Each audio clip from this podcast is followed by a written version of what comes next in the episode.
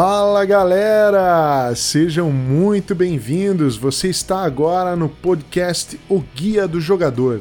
E esse é o nosso primeiríssimo episódio. É uma enorme satisfação dar início a esse projeto e poder falar de um assunto que eu tanto gosto. Eu estava com uma saudade enorme, me afastei por um tempo desse universo e eu realmente não consigo viver sem jogar, sem falar de jogo. Eu me chamo Pedro Miranda e serei o guia inicial, o host nessa brincadeira toda. Então eu pretendo trazer outros convidados, falar sobre diversos assuntos. Se acomoda na poltrona, ajeita bem o fone de ouvido e acompanha tudo que a gente tem para dizer, porque com certeza você vai gostar. E se não gostar, depois você escreve para mim, diz por que você não gostou e vamos conversar e ver se a gente consegue melhorar essa bagaça toda aí, beleza?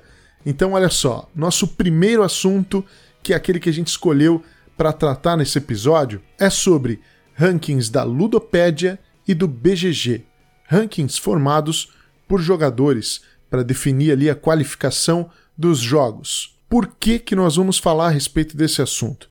A gente escolheu falar sobre isso porque, como a gente pretende trazer inúmeros assuntos a respeito de jogos digitais e também de jogos analógicos, quando nós formos falar a respeito de jogos de tabuleiro, dos seus designers e de jogos mesmos específicos, eu pretendo utilizar o ranking, seja ele do BGG ou da Ludopédia, como um parâmetro, e vocês vão me ouvir falar muito a respeito disso em futuros episódios. Para quem é esse episódio? Para quem tem curiosidade a respeito do universo de jogos de tabuleiro, para quem é um jogador iniciante, está começando a sua trajetória, quer saber mais sobre possibilidades de escolher jogo para o seu grupo, entender melhor a respeito da complexidade, enfim, ou de como utilizar determinados parâmetros e que parâmetros esses sites oferecem. Então, é bem por aí.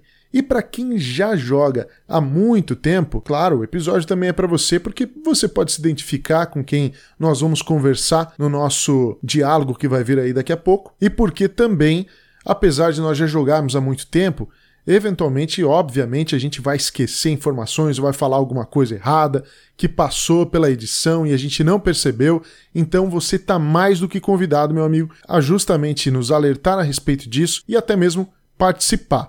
Logo no fim desse episódio, nós vamos falar sobre uma possibilidade em que você vai conseguir nos mandar o seu áudio para correção ou para justamente complementar algo que eventualmente a gente deixou de falar por aqui, beleza? Então fica antenado, pega na mão do seu Meeple e vem com a gente. E eu quero então começar falando a respeito desses dois sites que são o assunto de hoje. O primeiro deles é o BGG, o Board Game Geek. Surgiu no ano de 2000 e ele é um catálogo que reúne um grande número de jogos. Além dos jogos, ele também oferece e tem criado pela própria comunidade fóruns que discutem inúmeros assuntos a respeito desses jogos o pessoal utiliza para fazer pesquisa e lá você consegue ter muitos parâmetros significativos para decidir que jogo comprar, o que jogar, enfim, porque ele vai justamente mostrar um rating que dá o peso e a complexidade do jogo, ele mostra quem é o design do jogo, que mecânicas aquele jogo tem, um breve resumo sobre a história, o tema do jogo,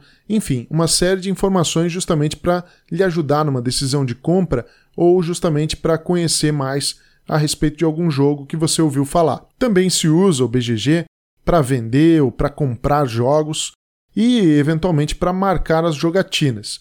Não falo especificamente de marcar, de encontrar amigos para jogar, mas sim depois de você ter jogado a sua partida, muitos usuários utilizam para justamente marcar a ocorrência daquela partida, data, a cor que jogou, a pontuação que fez, a pontuação dos colegas, o tempo que durou a partida, enfim, uma série de informações. Também para dar a sua nota em relação ao jogo. E isso é o que nós vamos falar por aqui.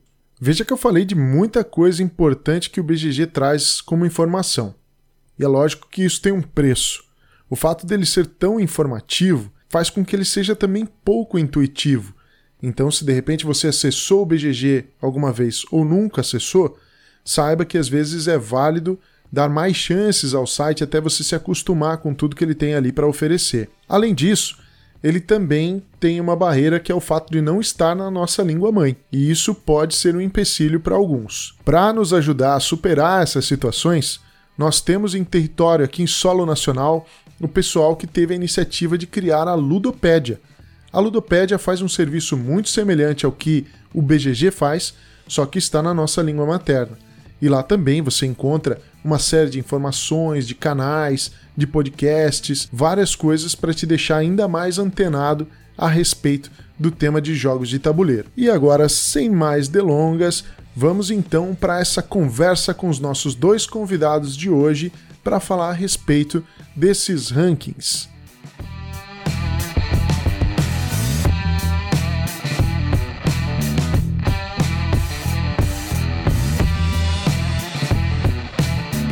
E aí, pessoal, conforme a gente prometeu, agora vamos realmente aí para o debate acerca desse assunto dos rankings. E para isso nós trouxemos aqui dose dupla de Brunos. E vou começar apresentando esses caras aí para vocês, ou melhor, eles se apresentando para vocês. Eu quero chamar o primeiro, aquele piadista ruim das mesas de jogos de tabuleiro que a gente tem. Sempre tem um amigo como esse, né? Bruno Libonati, como você está, meu querido? Jogadoras, jogadores do Brasil, todos falantes da língua portuguesa, na verdade, né? Que agora está na internet, então não tem limites. Fica atento que se você não tem um amigo que faz piada ruim, com certeza você é o amigo que faz piada ruim, né? Então...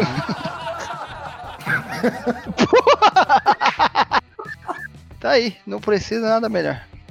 Meu Jesus, cara. Eu preciso fazer jus ao título que me dão, né? Eu não gosto de decepcionar as pessoas. Cara do céu! Poxa vida, eu nunca pensei por esse lado. Ainda bem então, Libonati, que você existe. Porque quando eu jogo, eu jogo com você. E aí a gente se livra desses problemas. E do outro lado aqui, o cara tá no Canadá, o nosso correspondente internacional, Bruno Legolas, aquele que já foi ninja e hoje é um pé de valsa. E aí, pessoal, tudo bem? Estamos aí participando, obrigado pela oportunidade. É, e vamos tentar aí controlar as piadas ruins aí do nosso amigo e trazer um pouco de informação.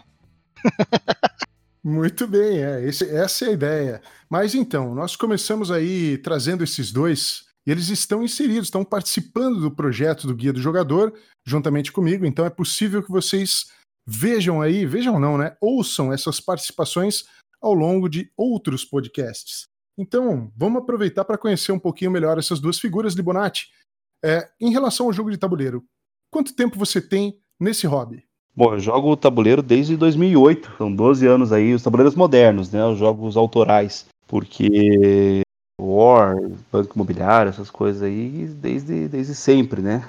A gente teve, teve mais acesso no Brasil aí é, na minha juventude, então sempre joguei, sempre gostei de jogos de tabuleiro.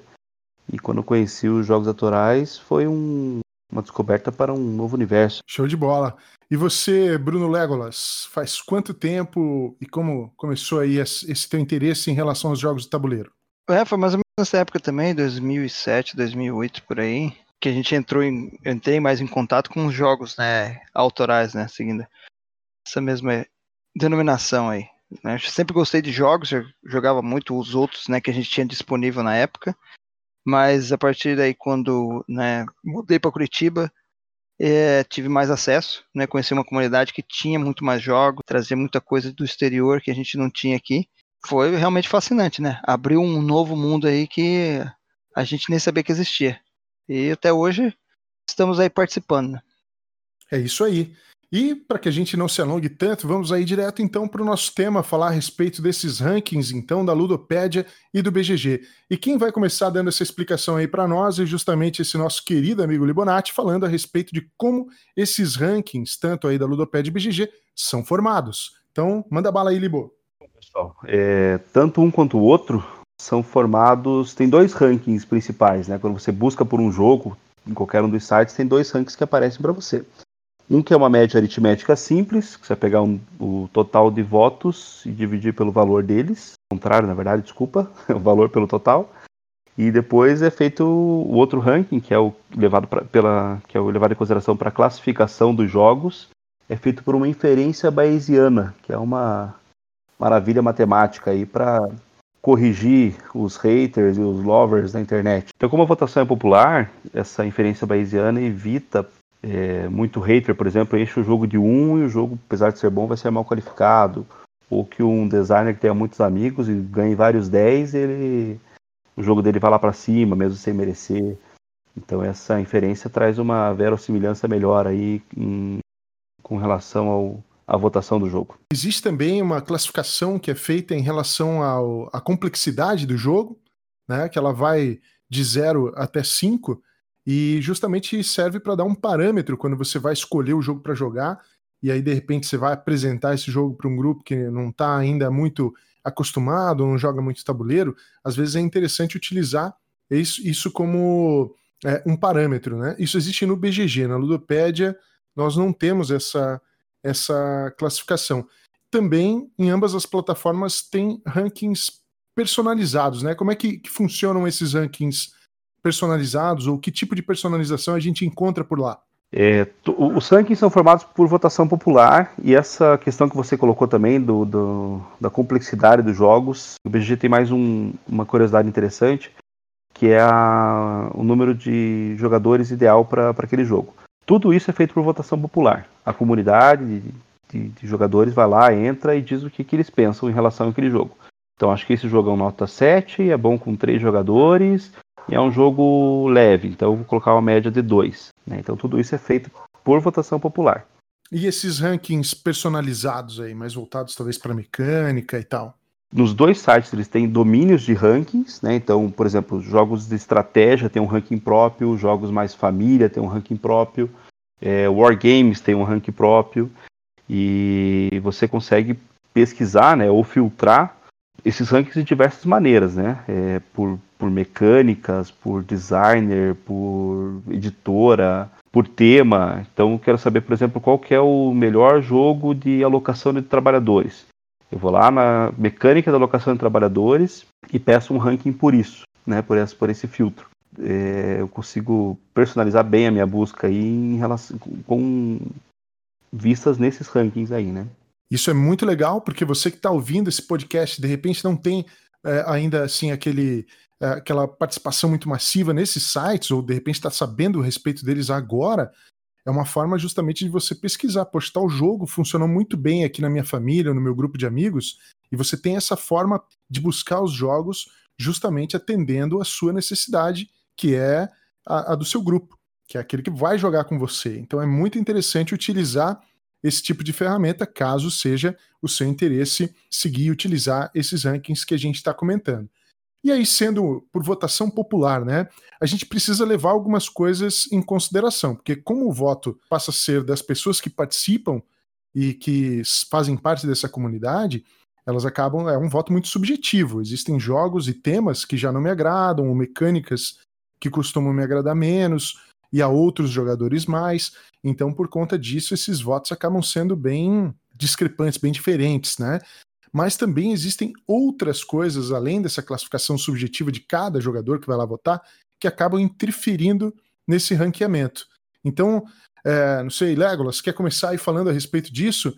Que tipos de, de, de, de interferências aí, outras, né, existem na formação desse, desse ranking? Ah, com certeza tem muita influência, bastante do designer, né? Se ele já tem um histórico de vários jogos, ou o pessoal já conhece ele muito, já começa uma campanha muito antes do jogo ser lançado. Muitas vezes eles estão utilizando as plataformas né, de financiamento coletivo, então isso já cria toda né, uma preparação para o jogo. Um grande exemplo aí é o Frosthaven agora que né, bateu todos os recordes aí disso. Então ele já vai interferir, porque o jogo nem lançado foi, mas já está muito comentado, já está muito falado. Então o pessoal já está muito interessado. Então antes de o jogo já sair, já, já tá todo mundo falando sobre ele, né?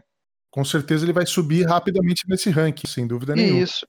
Então, diferente de alguém que, por exemplo, ah, lançou o jogo ontem, mas é alguém desconhecido e tal. Então, até alguém saber, a gente pode fazer uma relação disso, por exemplo, com né, um diretor de cinema famoso quando ele lança um filme, ele já agrega um peso muito grande, diferente de algum outro que não tem, né? Tão, tanta fama assim, não é tão reconhecido, pode até ser muito bom, mas para ele atingir um público maior vai demorar um tempo maior para isso acontecer.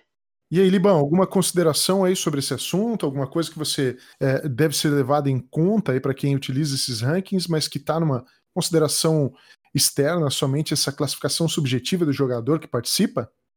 Primeiramente, eu queria falar sobre isso. Eu acho que a palavra interferência aí foi errado. Por quê? Porque o, vo o voto é simplesmente é, subjetivo. É o que você acha de se deixar. O que te leva a fazer esse voto aí pode ter outras influências. Como o próprio Bruno Lambert comentou, o Frosthaven, por exemplo, já carrega todo esse hype ser um financiamento coletivo bem sucedido, super bem sucedido, né? Já carrega assim próprio peso do preço, né? Porque não é um jogo barato. Ele é um lançamento, é um lançamento que faz menção ao que hoje é o top 1 do BGG, né? Que é o Gloomhaven. Então ele já, já é um jogo que vem com um peso muito importante. Provavelmente, para o bem para o mal, né? Isso, exatamente. Provavelmente isso vai influenciar no voto de muita gente. Eu tenho certeza que já deve ter gente dando 10 lá para ele no BGG, como deve ter os haters que estão dando 1 já. Mas esses são critérios extremamente subjetivos e a única coisa que importa para o ranking, efetivamente, é a nota que você dá. Né? O que você pensa em relação ao jogo e só isso. Com certeza. E também há uma outra interferência aí que vale ser comentada, que é justamente a relação de mercado. Às vezes algum título em específico acaba sendo lançado somente na Europa. Então, com certeza, ele também não vai ter aquela adesão de jogadores que vão fazer essa votação, porque o mercado dele é mais restrito, diferentemente de um jogo que foi lançado, amplamente divulgado, teve uma, uma forte publicidade e ele chegou numa grande quantidade de casas de jogadores que acabam participando da formação desse ranking, dando sua opinião através da nota. Então, claro que o alcance que o jogo tem também acaba dando essa, é, esse peso né, para aquilo que acontece dentro do ranking, entre jogo que está muito acima ou muito abaixo em relação é, à sua posição, né, a posição do ranking. Eu acho que entra muito já hoje em dia no mercado, é uma análise realmente, né, de para onde você vai fazer esse investimento. Porque você vai fazer um lançamento mundial, você tem condição disso ou não, né? Vamos fazer um lançamento em qual língua a gente vai lançar, vai ser só inglês ou vai, já vai lançar ele com tradução, para qual tipo de mercado. Então, acho que hoje em dia as empresas em si já têm um investimento e um conhecimento muito maior desse nicho para poder fazer uma estratégia. E é óbvio que né, hoje em dia também tem outras mídias, né, seja os formadores de opinião, seja YouTube, seja Twitch, seja Twitter, todos, todos esses estão sendo utilizados também para a fomentação do mercado e com certeza influencia na decisão e na votação né, que a gente tem no, nos rankings aí. Uma coisa que eu acho muito legal é a possibilidade justamente que quando o, o projeto é lançado através de financiamento coletivo, você consegue saber exatamente quantas pessoas apoiaram aquele projeto. Então você já tem uma definição justamente de sucesso daquela, daquela tentativa, daquela empreitada de jogo, né? Diferente de quando é lançado por uma editora, que em alguns casos, logicamente, a gente acaba sabendo posteriormente quantos jogos foram lançados ou quantas cópias. O que muitas vezes acaba gerando aquele jogo que mal ranqueado. E um pouco o motivo justamente pode ser em decorrência da sua publicação. É, e aí existem vários, né? Muitos jogos aí que estão tão mal ranqueados. Jogos que sofreram, que sofrem, né? Uma injustiça aí nos rankings. Eu só queria só fazer um comentário em relação a esse hype aí, antes da gente falar dos mal ranqueados, que no BGG tem uma aba chamada The Hotness, normalmente no lado esquerdo aí de, na configuração padrão. Então esses são os jogos mais vistos, mais procurados aí, acho que se eu não me engano na última semana. A Ludopedia tinha isso também, eu não sei se tem, eu não estou achando aqui agora no site deles, mas eles tinham, né, os jogos mais vistos na semana. Mas é, é um ranking, né, de certa forma, que é interessante dar uma olhada também sempre para a gente ver o que está que está sendo procurado aí pelos jogadores, né? É, em relação aos jogos mal ranqueados, cara, que tem várias, várias coisas a serem observadas. Por exemplo, tem jogos que são muito de nicho, né? Então, por exemplo, a série 18XX, que é, são jogos econômicos bastante. Os melhores. Pegou, pegou, pegou pesado, hein? Ah, Olha só, cara, não fale poxa, mal, hein? É, ó, cuidado aí, cara. Senão, nessa. nós estamos no período da quarentena, mas eu não hesito em sair daqui para arrumar confusão aí, né? Brincando, Libonati, pode, pode seguir com a sua explanação aqui. Você é bem-vindo mesmo que você não goste aí do 18. Muito obrigado por lembrá-lo. Tem quem goste, né, cara? Fico feliz por isso. Mas aí, por exemplo, Fel Barros, famoso designer nacional, aí é fã de 18xx, né? Já, ele já mesmo já disse isso. Então vejam, esses jogos são muito de nicho, é, muito específicos, muito pesados e complexos, demorados. É ruins de uma forma geral, né? Eu tô brincando, tô brincando, não são, são jogos maravilhosos.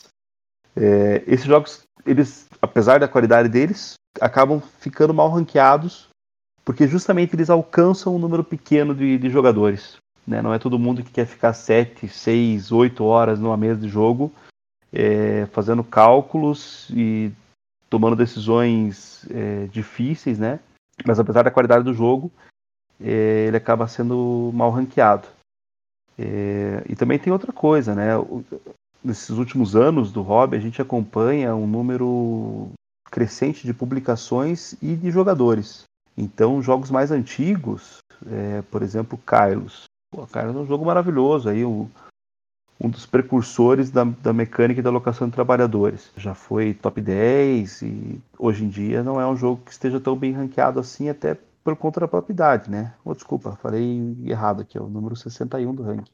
É. É... Mas, mas ele precisa, assim como outros da mesma categorização dele, que já passaram um pouco né, o seu tempo, ou seriam mais datados, e até mesmo por conta dessa chegada de novos jogadores, são títulos que precisam ser republicados para de repente conseguir ter uma certa ascensão, se manter uma posição melhor em relação ao ranking. Você tem uma publicação recente agora, né? Acho que foi a terceira edição dele aí que saiu, se eu não me engano, ano passado. É, mas o que acontece normalmente, os jogos eles ganham uma repaginada, né? Pega o exemplo do Brasa aí, né? Que já existia e tal, e teve uma. Ah, muda-se alguma coisa, os layouts, mas a temática e a, como é o jogo em si, né? A dinâmica dele permanece a mesma. Mas traz né, uma novidade no ar, né? Não só assim, ah, vamos mudar a cor da, da foto ou de alguma coisa assim. Né? E ele, nesse caso, principalmente o Brass, foi lançado o Lancashire, que é muito próximo da versão original do jogo, e aí teve o Birmingham, que já teve algumas diferenças aí e acabou realmente agradando bastante o, o público, o Birmingham mais do que o Lancashire, ou seja, o jogo conseguiu passar por uma certa renovação, né? E, pô, também, quem não conhece, jogão, né? Vale muito a pena conhecer, mas esse, quem ouviu a gente entrar no ranking ou já conhece o ranking, sabe que são jogos que estão muito bem posicionados. É, tanto no BGG quanto no Ludopédia. E vem para o Brasil pela Conclave, né? Vale, vale frisar aí. É de fácil acesso para nós. Com certeza, consegue achar na Amazon, consegue achar em várias lojas aí de, de, de lojistas que trabalham com isso no hobby, com certeza ter a possibilidade de ter esse jogão em casa que vale muito a pena. E aí eu queria aproveitar então também e perguntar acho que pode ser o livro, depois o Legos, vocês definem aí, mas vocês usam esses rankings? Cara, vou te confessar que eu já usei mais. Hoje, com, com tempo de, de jogo e experiência, eu tenho um. Já tenho mais. Pesou definido. experiência. Isso, Pesou. Exato. A gente tem uma maturidade, pesou a idade agora, na verdade. A memória. Pesou a falta de memória. Mas a gente, a gente cria uma maturidade para tomar decisões, tanto do que jogar, do que comprar, sem levar muito em consideração o ranking. De qualquer forma, eu sempre pesquiso no ranking para ver se o jogo está bem colocado ou não, porque às vezes, se você tem um jogo lá que, pô, parece ser legal, mas é o número 2000 e tanto do ranking, dá uma entrada lá, vê as notas mais, é, mais baixas, vê o que o pessoal acha, o que, que deixou de achar, porque por vezes o jogo tem uma, parece ter uma mecânica que te agrade, mas no fim das contas pode ser que não. Então, às vezes, os comentários ajudam bastante, mais do que o próprio ranking. De qualquer forma, eu ainda uso o ranking para como referência, assim, né? É, até tanto dessa forma assim para jogos que podem estar mal ranqueados, como para os que estão bem ranqueados. Você veja, por exemplo, a primeira vez que eu joguei Castles of Burgundy, eu achei o jogo ruim, não, não, não, não gostei, achei meio chato e tal. Mas eu vi que ele não parava de subir no ranking do BGG. Eu falei, pô, mas pode ser que eu tenha perdido alguma coisa aí que eu não tenha percebido. Resolvi dar uma segunda chance pro jogo e dessa segunda vez eu acabei me apaixonando e hoje é um dos meus felds preferidos, com certeza. E você, Legolas, você costuma utilizar esse, esse ranking para alguma função aí de escolha, alguma coisa do gênero? Como sou um cara mais novo, não tenho tanta experiência assim, né? Né? Tanta maturidade. Então eu acabo utilizando bastante o rank, sim. Mas da mesma maneira, eu acho que ele serve muito mais para você ter uma base para comparar com o que você já gosta, o que te atrai, ouvir o que a galera está falando.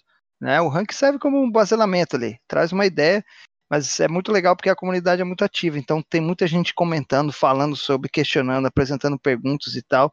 E muitas vezes as críticas ou os comentários, mesmo que negativos e tal, ele traz uma luz sobre o jogo que você pode dar uma olhada. Hoje em dia também tem outra ferramenta aí que, né, principalmente por causa da pandemia aí, o tabletop, o simulador de jogos, que você que muitas vezes já tem o jogo lá e você pode dar uma olhada, né, brincar com ele e tal, testar e ver se realmente te atrai ou não, se você gosta da mecânica. É, eu, eu tenho uma, uma pegada em relação ao ranking, mas assim, eu costumo contribuir com o ranking aplicando a minha nota, mais como uma forma de ter uma lembrança que eu já conhecia aquele jogo. Por muitas vezes, títulos que estão em posições ali, os 10 primeiros, os 50 primeiros, alguns que podem me chamar atenção, normalmente acaba ativando a minha curiosidade, mas eu acredito que o que eu mais utilizo mesmo acaba sendo justamente a classificação de complexidade, quando eu quero apresentar o jogo, e também essa classificação em relação à quantidade de jogadores que o jogo aceita melhor. Essas são informações que eu acabo utilizando mais é, no BGG. Eu ia até citar também, claro, eu faço dessa forma, eu perguntei para eles, aí para os Brunos, como eles também costumam utilizar, mas existem muitos jogadores que registram suas partidas, dão a nota, mudam essa nota, tem um critério para aplicar suas notas, embora, como a gente já comentou aqui anteriormente, acaba sendo uma realidade, a nota é subjetiva. Mesmo a classificação proposta pelo BGG, ela é uma classificação assim que não dá muito muita margem, né? Não é uma interpretação assim, poxa, o cara avaliou em X o design do jogo, em outro tanto, outra informação e por aí vai, né?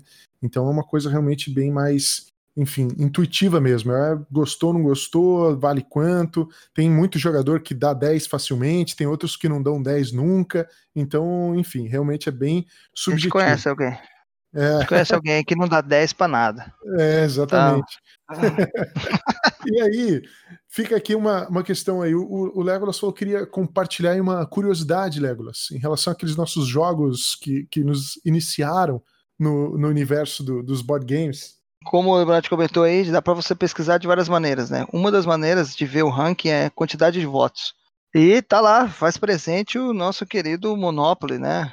Mais facilmente conhecido aí como jogo, né, Banco Imobiliário, para quem quem jogou. Ele tem 26.488 votos. A posição dele está lá em 19.188, mas para para quem viveu e quem não tinha os outros, jogamos muito. E outro aí que cai sempre na mesa, que todo mundo comenta, né, é o Uno. Ele hoje está com 19.489 votos. E a posição dele é 19.079.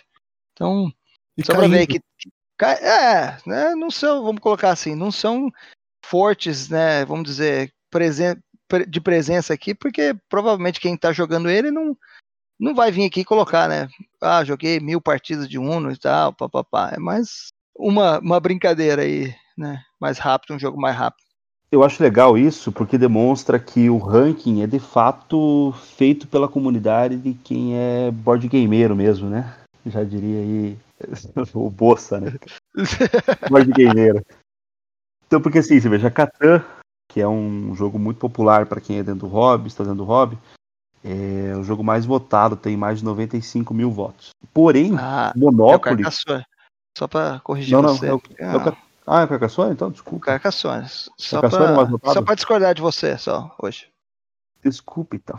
Mas o, o Monopoly com certeza é um jogo que é mais antigo e tem uma distribuição mundial, porém tem bem menos votos que o Catan ou o Carcassonne, né? Que são jogos mais comuns para quem está dentro do nosso meio, inserido dentro dos board games. Não sei, se você comparar a quantidade de cópias vendidas, se a gente um dia tivesse acesso a esses dados, milhares, ou um risco até dizer, sei lá, milhões de cópias vendeu aí o o Banco Imobiliário Monopoly em suas versões comparado com esses outros. Ah, com certeza, tem um apelo de mercado realmente bem mais, mais forte, né? O que é importante frisar também é que essas, essas ferramentas, tanto a Ludopédia quanto o BGG, acabam permitindo muitas vezes que você forme ranking de acordo com o seu grupo. Uh, o que é mais jogado entre os teus, os teus colegas, ou você com esses amigos mais próximos, e isso acaba te ajudando a direcionar aí o que, que de repente cabe melhor na tua mesa.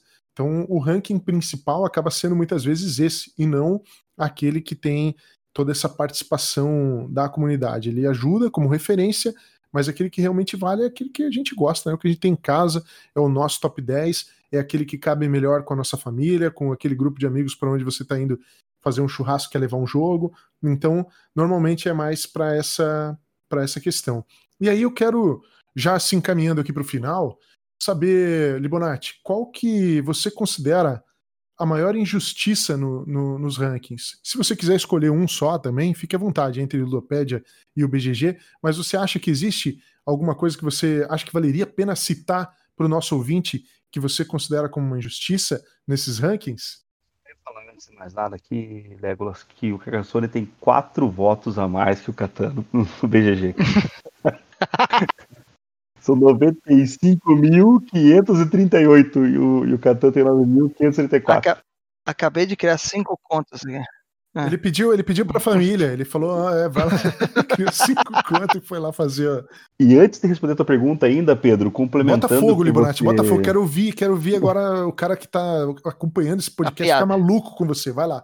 Não, de forma alguma, eu tô aqui só para ajudar e elucidar apenas. Para quem é usuário do BGG, tem um site muito interessante que é geekgroup.app para fazer justamente isso que o Pedro comentou, de você fazer um ranking do teu grupo, né? Pode ser um grupo de, de um bar, né, de uma ludopédia ou de, um, de uma cidade, de uma zona de uma cidade, né? Então, geekgroup.app ajuda bastante você já formar esse, esse ranking. E tem também um aplicativo, só que é pago, que é BGG Stats, que ele também tem funções assim que, que te ajudam a formar esse, esse ranking para o seu grupo. A partir do pressuposto, claro, que é um grupo um pouco maior do que 4, 5, 6 pessoas, né? Que daí você já está íntimo da galera ali, já sabe qual é o gosto de cada um, o que, que vai cair e o que, que não vai cair. Aí você decide no zap, né? Não vai usar. É, tem que ser realmente um grupo, né? Exatamente. Ou já põe na mesa e não deixa ninguém escolher, né? Igual uns conhecidos aí. Vai, vamos jogar isso e acabou. Eu sou, eu sou muito democrático, sou muito democrático, não consigo fazer isso. Cara, e agora uma injustiça em relação aos dois rankings é a ausência de um Vital Lacerda no top 10, cara. Para mim, Vital Lacerda hoje é um dos melhores designers que temos, não tá em nenhum dos top 10. Mas tudo bem, isso é uma questão, como todo o resto do ranking, pessoal e subjetiva. Outra injustiça aqui da Ludopédia é que tem três Terra Mística no top 10, né? O Gaia, o Terra Mística e o Clãs da Caledônia. Não que eu não goste, inclusive eu sou fã de todos. Mas, poxa, podia um abrir mão aí para colocar um Vital, né? Não, eu acho que o pessoal que tá, tá nos ouvindo aí, fique ligado, você que tá procurando alguma coisa fazer design, quer vender bem no Brasil, faz alguma coisa parecida com Terra Mística. Esse é o, é o caminho do sucesso. A Terra Mística não surge da noite pro dia, né, cara? É uma obra-prima, né? Não é não, mas assim. agora basta copiar. Faz um Terra Mística com uma outra coisa e faz um, né? Tô brincando, não quero encorajar ninguém a copiar nada, tá? É só, só uma brincadeira, porque realmente o público brasileiro curtiu pra caramba aí o, o Terra Mística, né? Esse é o maior problema, porque o Terra Mística ali, ele tá para baixo do Gaia Project, como sendo o primeiro aí, o que trouxe toda a ideia, o que né, nomeia todos. Pode criar até uma, uma aba aqui, né? Das categorias. Família Terra Mística, eu acho que ele devia estar, tá, né? Lá em cima, e não esses outros aí família é uma forma de pesquisar no ranking também, tá? Tipo, ah, família 18xx, quero saber qual é o melhor. Você vai lá e pesquisa só dentro dos 18x qual é o melhor, qual é o pior e assim por diante.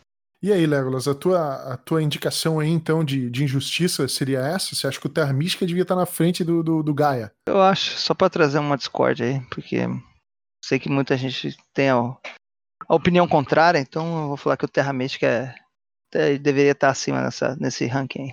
Eu não vou colocar aí nenhuma injustiça minha, eu quero só realmente expressar aí minha concordância né, em relação ao que o Libonati falou. Claro que, como também já frisamos muito, é uma questão muito subjetiva. E eu também entendo que o Vital ele tem uma linha bem brain burning, né? O Vital Lacerda é um, é, são jogos bem pesados de regra, de informação, de jogabilidade. Então eu imagino que ele também, assim como a gente comentou a respeito do 18 XX, né, da série, ele também acaba atendendo um público muito específico, né? Porque não é só o cara ser Eurogame, ele ainda é o Eurogame pesado, o cara que gosta realmente de fritar os neurônios, né? Então acaba indo muito por essa por essa questão. Mas então o que nós tínhamos aí, eu acredito, para falar foi abordado. É, você ouviu também um pouco do meu monólogo inicial, vai ter um pouquinho do monólogo final também, para de repente complementar alguma coisa que a gente disse. Vai ter uma informação muito legal agora nesse final que permite a sua participação. Então, se você discordou, concordou, enfim, quer de repente ter alguma possibilidade de complementar isso que nós dissemos, nós vamos deixar uma possibilidade de contato e quem sabe até para você é, ter o seu áudio ou a sua informação realmente inserida nos próximos episódios ainda a respeito desse tema do, do ranking.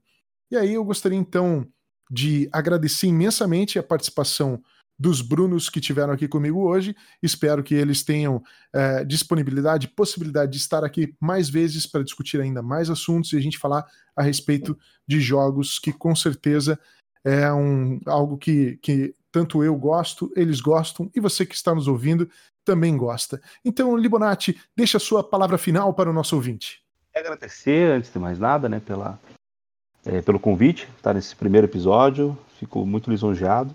Parabenizar pela iniciativa de usar um critério objetivo como os rankings, né, para a gente poder falar dos jogos.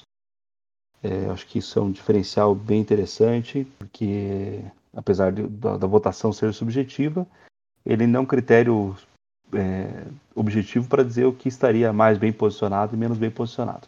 E deixar o pessoal aí a palavra do vamos jogar, né, galera? Vamos jogar sempre. Deixa essa pandemia é, rolar aí, fique na sua casa, jogue virtualmente, jogue solo, jogue com a família, mas jogue. Né? Se divirta, desestresse, desurpile, como a gente fala aqui em Curitiba. Muito bem, muito obrigado, Libonati. Agora deixamos a palavra aqui para o nosso Bruce Lee canadense. Manda bala aí, meu querido Bruno Legolas. Agradeço o convite aí, gosto bastante da iniciativa de trazer esse tipo de informação, de facilitar, né? E espero estar presente aí em alguns dos nossos próximos episódios aí também para estar tá sempre compartilhando.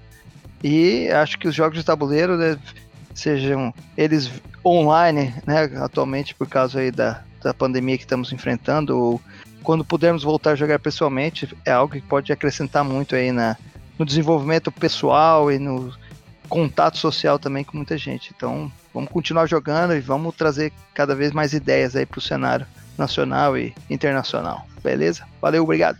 E é isso mesmo, valeu, valeu por ter ouvido a gente até aqui. Agora nós vamos para a vinheta e para o meu monólogo final.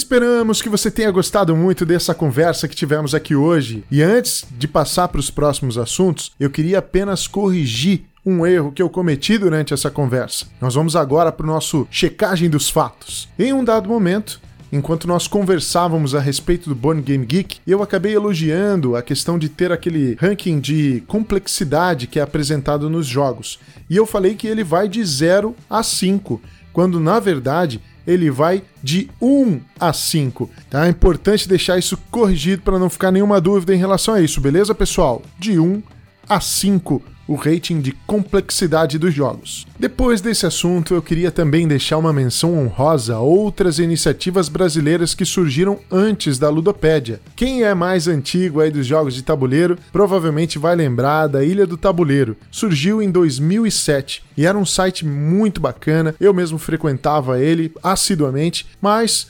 infelizmente a Ilha do Tabuleiro deixou de existir. Futuramente acabou migrando alguns dados para o Redomanet, que foi um outro site que também surgiu com um propósito semelhante ao da Ilha do Tabuleiro e que são, de certa forma, relembrados até em algum formato, alguma coisa, na Ludopédia. Se esse for um assunto legal, de repente a gente poderia procurar os envolvidos nesses sites anteriores para falar num próximo podcast. O que, vocês acham? Seria um tema interessante para trazermos por aqui? E vale lembrar também e dizer que a turma do Board Game Geek também criou espaço para catalogar e ranquear jogos, tanto de RPG quanto videogame.